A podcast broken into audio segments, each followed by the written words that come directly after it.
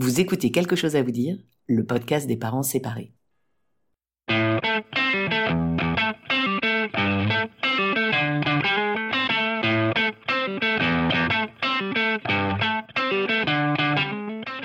Comment dire à ses enfants qu'on se sépare? Et après, comment on s'en sort financièrement?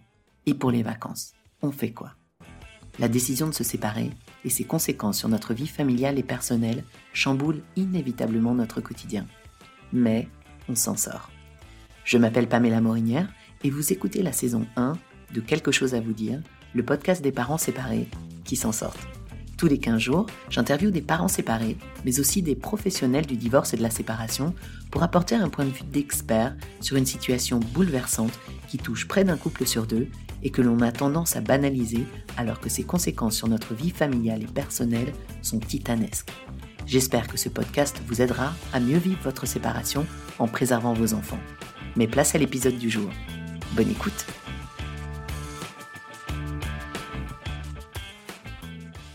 Épisode 3 La vie de la psy. Claire est psychologue et psychothérapeute. J'avais rendez-vous dans son cabinet de consultation bruxellois où trône jeu d'enfants et canapé douillet. Ma discussion avec Claire a porté sur la place des enfants dans la séparation et comment les épargner au maximum. Claire nous parle des problématiques rencontrées par les parents en instance de séparation, l'impact de leurs disputes sur la santé mentale des enfants, comment déculpabiliser les enfants quand on décide de se séparer, et plein d'idées pour préserver leur bien-être quand on a épuisé toutes les solutions de conciliation du couple. Une discussion très inspirante et pleine de bon sens. Bonne écoute Alors je m'appelle Claire, je suis psychologue, euh, psychothérapeute et je travaille en privé chez moi. Et puis aussi dans un hôpital, euh, plutôt avec des enfants qui vivent dans des euh, contextes de violence ou de négligence. Donc voilà, j'ai une clinique assez, assez diverse. Pourquoi les couples viennent te voir généralement? Alors les couples qui viennent me voir, à mon privé en tout cas, sont des couples qui se posent des questions, euh, déjà depuis souvent un long moment, qui ont des enfants ou pas d'enfants, mais souvent ils ont des enfants. Et euh, soit il y en a un qui est plutôt euh, dans un processus déjà dans sa tête de séparation, soit c'est les deux, mais plus souvent il y en a un qui est plus voilà apporter la demande de thérapie et de mettre au travail des choses difficiles dans le couple. Tu veux dire que les gens quand ils viennent te voir, c'est pas parce que ça va, c'est pas uniquement parce que ça ne va pas bien entre eux. Ils sont déjà dans une démarche euh, d'aller vers euh, autre chose. Mais bien souvent, oui, ils sont déjà fort avancés. Alors j'ai une fois un couple qui est venu à titre préventif, avant de faire famille, d'avoir des enfants, parce qu'ils sentaient qu'il y avait deux, trois choses qui revenaient dans les disputes difficiles. Euh, voilà, ça fait un moment que je les accompagne. Ils sont à un processus là de faire un enfant mais c'est plutôt rare. Euh, on vient souvent chez le thérapeute quand il y a déjà pas mal de, bagages. Et quels sont les, quels sont les problèmes euh, les plus récurrents qui sont soulevés par ces couples? Euh, Souvent, quand même, c'est de petites blessures comme ça au fur et à mesure des années. Hein, sur, ça peut être dans le domaine voilà, de qui fait quoi à la maison, la charge mentale, les inégalités, mais ça peut être aussi ben, euh, d'autres blessures, euh, une, une, tromperie, euh, ça peut être voilà au niveau financier, au niveau de la sexualité, vraiment tout ce qui touche à l'intime et où chacun, ben, en fait, dans un couple, vient avec son histoire, ses croyances, et où bah, parfois il n'y a pas de point de rencontre, voire il y a des points de friction et qui au fur et à mesure des années parfois se rigidifient et font que la situation devient euh, insupportable, inacceptable. Qu'est-ce que tu conseilles à un couple qui va mal généralement? Alors moi je conseille rien, euh, enfin ou en tout cas le moins possible. Il faut que ça vienne quand même des gens, euh, parce qu'on n'est pas en tant que psychologue ou psychothérapeute tout puissant et à dire aux gens ce qu'il faut faire. C'est vraiment en fonction de ce que chacun ressent moi, je préconise quand même de surtout ne rien changer pendant le processus thérapeutique. Alors, il arrive qu'il y a des couples qui en viennent à se séparer pendant une thérapie, et là, on va pas les empêcher. Hein, c'est qu'ils sont arrivés au bout et que c'est un processus. Et, et, voilà. Mais euh, voilà, pouvoir se donner le temps euh, et, et, tous les moyens possibles que pour se dire qu'on a tout fait pour sauver le couple. Et donc peut-être se laisser un petit temps. Mais après, voilà, au bout parfois d'une séance, c'est arrivé, en tout cas ça m'est arrivé, qu'il y ait des couples qui ne prennent pas rendez-vous parce que finalement, cette première séance, ça suffit à, oui, à acter que le couple était terminé, en fait, qu'il n'y avait plus de couple. Alors tout faire pour essayer de d'arranger la situation, ça va jusqu'à où Tout faire? En tout cas, déjà une thérapie, je crois que c'est un sacré engagement financier, en énergie, euh, en temps, hein, en temps euh, vraiment dans son emploi du temps, mais en temps psychique, en énergie, euh, oui. On, y met, les gens y mettent souvent tout leur cœur, et donc je trouve que surtout pouvoir dire à ses enfants quand on en a que papa et maman ont, tout essayé, ont tout tenté, mais que c'est vraiment plus possible et que pour le bien de tous, c'est important qu'ils se séparent. Voilà, je trouve que quel que soit l'âge des enfants, c'est un message important à dire. Et euh, ben, une thérapie, en tout cas, ça peut être euh, déjà faire beaucoup. Qu'est-ce que tu vas dire, par exemple, à des parents qui se disputent énormément devant leurs enfants? Ben, euh, On sait que c'est pas bien. Ouais, c'est pas bien. Comment, on fait pour, pour éviter ça? Qu'est-ce qu'on peut mettre en place? Alors, il y a disputes et disputes. Moi, je différencie les disputes liées euh, à la vie normale. On se dispute avec, on s'est disputé avec ses propres parents, on se dispute parfois avec des amis, avec des collègues.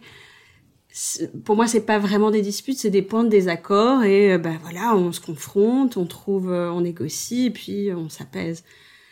Il y a les disputes où là, on utilise des mots durs, où on blesse l'autre, on, s'attaque mutuellement. Et ça, c'est vraiment euh, des blessures qui, enfin des disputes qui font mal et qui laissent des blessures, notamment aux enfants quand ils y assistent ou qu'ils entendent de loin. Et voilà, ce que je dis, c'est que ben, c'est, ça peut être une forme, ça dépend de la récurrence, de l'importance de la dispute, mais une forme de maltraitance faite aux enfants que d'assister à des conflits répétés de leurs parents quelles peuvent être les conséquences pour les enfants, justement? Quand un parent attaque l'autre devant les enfants, bah, un enfant, c'est 50-50. C'est 50%, papa, 50% maman. Donc, quand maman attaque papa devant l'enfant, bah, elle attaque d'une certaine manière un peu son enfant. La part de papa qu'il a en lui. Et donc, ça, ça fait vraiment des blessures narcissiques parfois profondes dans l'estime de soi. Et ça crée comme ça, bah, aussi une charge mentale pour l'enfant qui part avec ça à l'école, qui repense, qui peut avoir euh, du coup bah, des difficultés à dormir, des difficultés d'apprentissage, si vraiment ça prend beaucoup de place et beaucoup d'ampleur. Si par exemple euh, euh, l'enfant ne dit rien, comment est-ce qu'on peut détecter? Alors tu parles de difficultés pour dormir, difficultés d'apprentissage. Parfois la, blessure elle se voit pas si bien. comment est-ce qu'on peut détecter que, notre enfant va mal à cause et qu'on peut en déduire que c'est à cause de ces disputes? Effectivement, il y a des, des enfants qui montrent bruyamment que ça va pas. Euh, alors ça peut être, euh, comme je disais, à l'école, euh, des problèmes de comportement ou à la maison.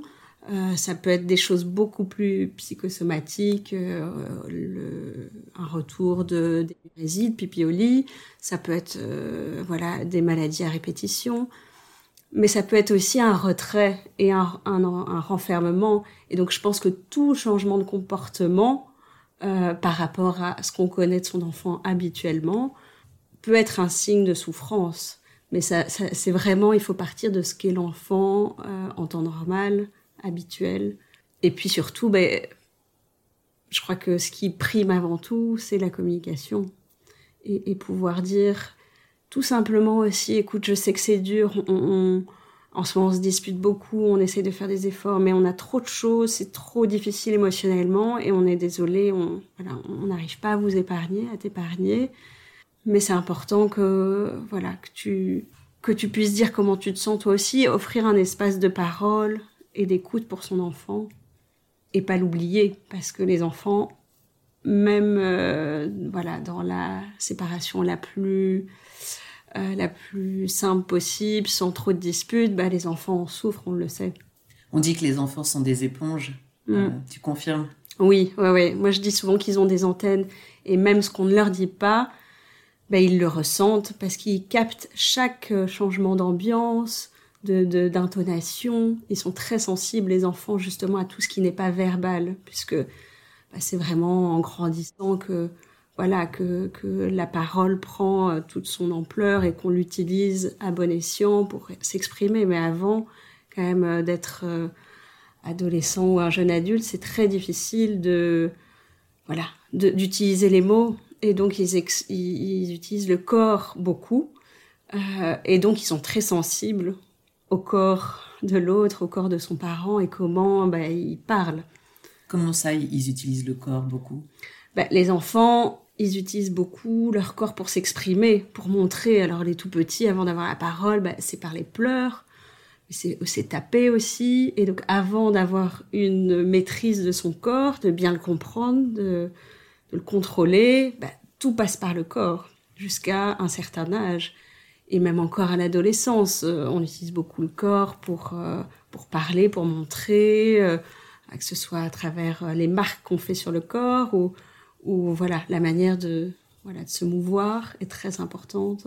Quel conseil tu donnerais à des parents qui, qui ont décidé de se séparer dans l'annonce qu'ils doivent en faire à leurs enfants?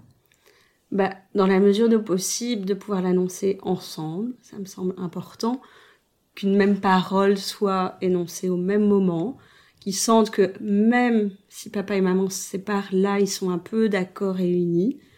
Euh, et surtout, bah, déculpabiliser les enfants, parce que les enfants, ils ont la capacité à se sentir souvent responsables dans la séparation de leurs parents, même si on leur dit le contraire.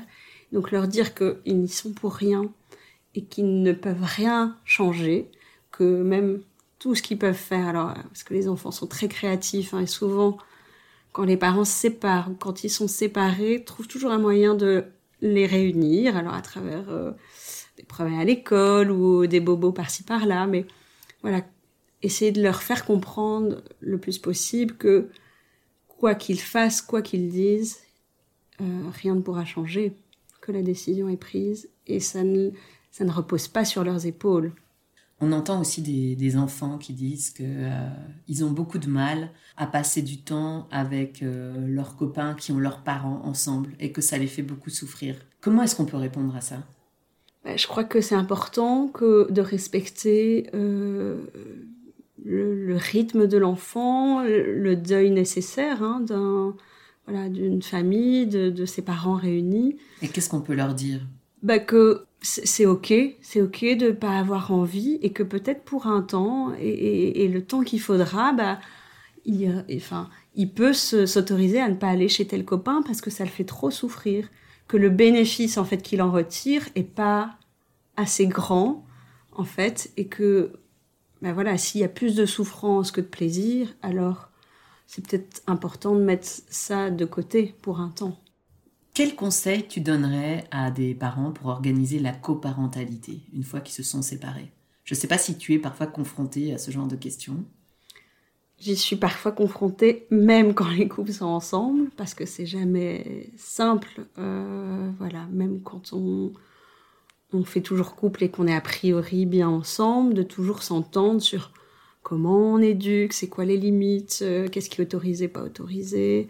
Et donc euh, j'avais écouté une conférence assez intéressante pendant le Covid de Neuburger, qui est un, psychothérapeute euh, assez connu, et qui invitait même les parents en couple à fonctionner comme les parents séparés. C'est pouvoir s'autoriser à faire une semaine maman, faire une semaine papa, et que pendant la semaine maman, bah, c'est maman qui décide, maman qui fixe les règles, et pendant la semaine papa, l'inverse. Et donc c'est comment, euh, voilà, pouvoir autoriser un peu de créativité, de, souplesse, mais aussi pouvoir, parce que c'est un des bénéfices parfois d'être séparé, c'est de bah, d'avoir une semaine aussi pour souffler, d'avoir comme ça des bulles à soi. Et donc euh, autoriser voilà des moments de liberté pour chaque parent aussi parce que c'est une charge mentale que de euh, penser euh, au repas, les devoirs, de devoir mettre les limites, rappeler l'heure du coucher, les dents.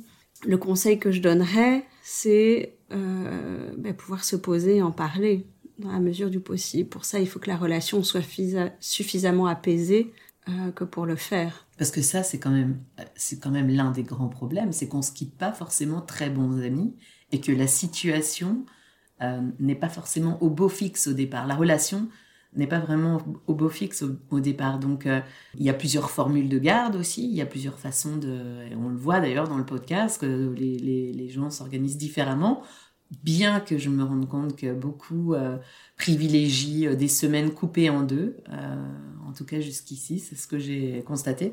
Toi, par exemple, sur ce mode de garde en alternance, on a deux jours, trois jours, est-ce que tu penses que c'est une bonne idée? Alors, pour revenir un peu euh, à la question précédente, juste préciser que quand on ne sait pas suffisamment au beau fixe, je trouve que c'est toujours intéressant de se dire qu'on a besoin de quelqu'un, de faire appel à un tiers, un médiateur, un avocat formé en médiation, à quelqu'un de proche, ça peut être un ami du couple, euh, quelqu'un de la famille, mais vraiment quelqu'un pour faire tiers et, et vraiment s'autoriser à, là aussi être créatif. Euh, par rapport au système de garde, du point de vue des enfants que je rencontre parfois, c'est compliqué de passer d'une ambiance, d'un cadre de vie à un autre. Et donc quand c'est trop coupé, ça demande beaucoup d'énergie à l'enfant pour s'adapter et se réadapter. Après, ça dépend de l'âge de l'enfant. Pour des tout petits, des vraiment petits enfants, euh, dans les trois premières années en tout cas, ben c'est compliqué d'être séparé trop longtemps d'un parent. Alors, je crois que là aussi, c'est à adapter et réadapter au fur et à mesure qu'on se rend compte de ce que ça provoque pour l'enfant, d'être toujours attentif à comment l'enfant se sent et est-ce que c'est bon pour lui avant que ce soit bon pour le parent. Mais ça, on le sait pas toujours. Hein. Même quand les enfants ont 5 ans, personne ne sait à l'avance comment ça va se passer. Personne ne sait si ça va être bien pour, pour l'enfant. Et les parents, ils, ont du mal aussi à pas voir leurs enfants pendant une semaine. Donc, euh, mm. comment on fait? On teste? On teste, euh, on fait, on apprend par essai erreur. Et ça, je pense que c'est valable pour toute chose dans la vie. Après, on peut aussi se dire que c'est coupé, mais juste sur une demi-journée, qu'il n'y a pas forcément un dodo chez l'autre parent. Là encore, pour vraiment, au maximum, quand même préserver une continuité dans le rythme de vie et dans le lieu de vie de l'enfant. Qu'est-ce que tu veux dire par là, couper sur une demi-journée? Bah, ça peut être une semaine chez l'un et une semaine chez l'autre. Ça, ça dépend vraiment de l'âge de l'enfant. Et puis, le mercredi après-midi de la semaine chez papa, il peut y avoir un temps avec maman et inversement, ou ça, peut être euh, pas forcément le mercredi, mais un autre jour, mais comment aussi peut-être parfois couper la semaine et avoir un contact avec l'autre parent et passer du temps avec lui, parce que ça peut être long une semaine. Que faire euh, face à un coparent qui est euh, violent ou menaçant après la séparation? On a, on a des enfants qui vont une semaine sur deux chez l'un chez l'autre. Il y a l'un des coparents qui est violent et menaçant avec l'autre coparent. Qu'est-ce qu'on peut faire? Alors, euh, ça dépend quel est le type de violence. Si elle est euh, verbale, physique, si c'est des menaces. Euh, mais là encore, je reviens à l'enfant. tout parent qui se montre violent devant ses enfants, bah, c'est une forme de maltraitance et pour ça il y a des équipes spécialisées qui peuvent aider et faire tiers vraiment pour comprendre pourquoi il y a conflit, comprendre un peu dans l'histoire du couple, de la famille et, comment apprendre à ses parents à bien se séparer, en tout cas euh, voilà à trouver bah, des espaces euh, pour construire une coparentalité, pour parfois des espaces thérapeutiques euh, individuels de manière séparée, parfois faire appel aussi à, comme je disais, des tiers, qui soient au sein de la famille ou en dehors, à aller voir parfois un juge, euh, voilà, pour statuer sur la garde parce qu'on n'arrive pas à se mettre d'accord. Et donc il faut comprendre la nature de cette violence et de ce conflit avant toute chose. Et parfois, c'est tellement pas possible de le faire à deux qu'il faut vraiment aller chercher de l'aide ailleurs. Et si on est le coparent qui est victime de menaces ou de, ou de clairement d'abus, qu'est-ce qu'on peut faire? On dépose une main courante? C'est possible. Des fois, si l'autre ne est un peu au-dessus des lois, euh, n'entend pas, il faut parfois avoir recours du coup bah, bah, à la loi pour rappeler que bah, tout n'est pas possible, on ne peut pas tout faire, on ne peut pas tout dire, et donc il y a des choses inacceptables. Et s'il faut en arriver là, parfois, ben, c'est important pour, euh, pour tout le monde, pour que les enfants se sentent aussi protégés. Quel conseil tu donnerais euh, aux parents qui nous écoutent, qui sont peut-être en train de se séparer, pour essayer de, de, mieux vivre euh, leur séparation? Ben, De ne pas hésiter à aller chercher de l'aide, à demander conseil, mais aussi à prendre du temps pour soi et souffler. Donc, aller euh, demander aux amis, mais parfois de garder les enfants une après-midi, une soirée, euh, aller demander de l'aide à la famille. Je crois que c'est vraiment important d'avoir et de s'entourer dans ces moments-là, de ne pas rester seul. Et puis penser à soi, parce que pour que les enfants aillent bien, il faut que les parents aillent bien. Et donc, euh, même si c'est très compliqué dans ce moment-là, mais essayer de, voilà, de prendre soin de soi au maximum. Le burn-out parental, ça existe? Je pense que l'épuisement, il existe, euh, que ce soit au travail, à la maison, dans son rôle de, de conjoint, de conjointe, de, de parent. Oui, je pense que l'épuisement, c'est quelque chose qui est quand même euh, de plus en plus parlé, énoncé, accepté, entendu, et pour lequel on peut aller consulter Merci Claire, merci d'avoir euh, passé cette demi-heure avec nous. Et euh, je vais mettre en, note de ce podcast euh, le nom du, psychologue dont tu as parlé un peu plus tôt et je pense que ça va intéresser pas mal de personnes. Un grand, grand merci pour ton aide et tous tes conseils. À bientôt. Merci, au revoir.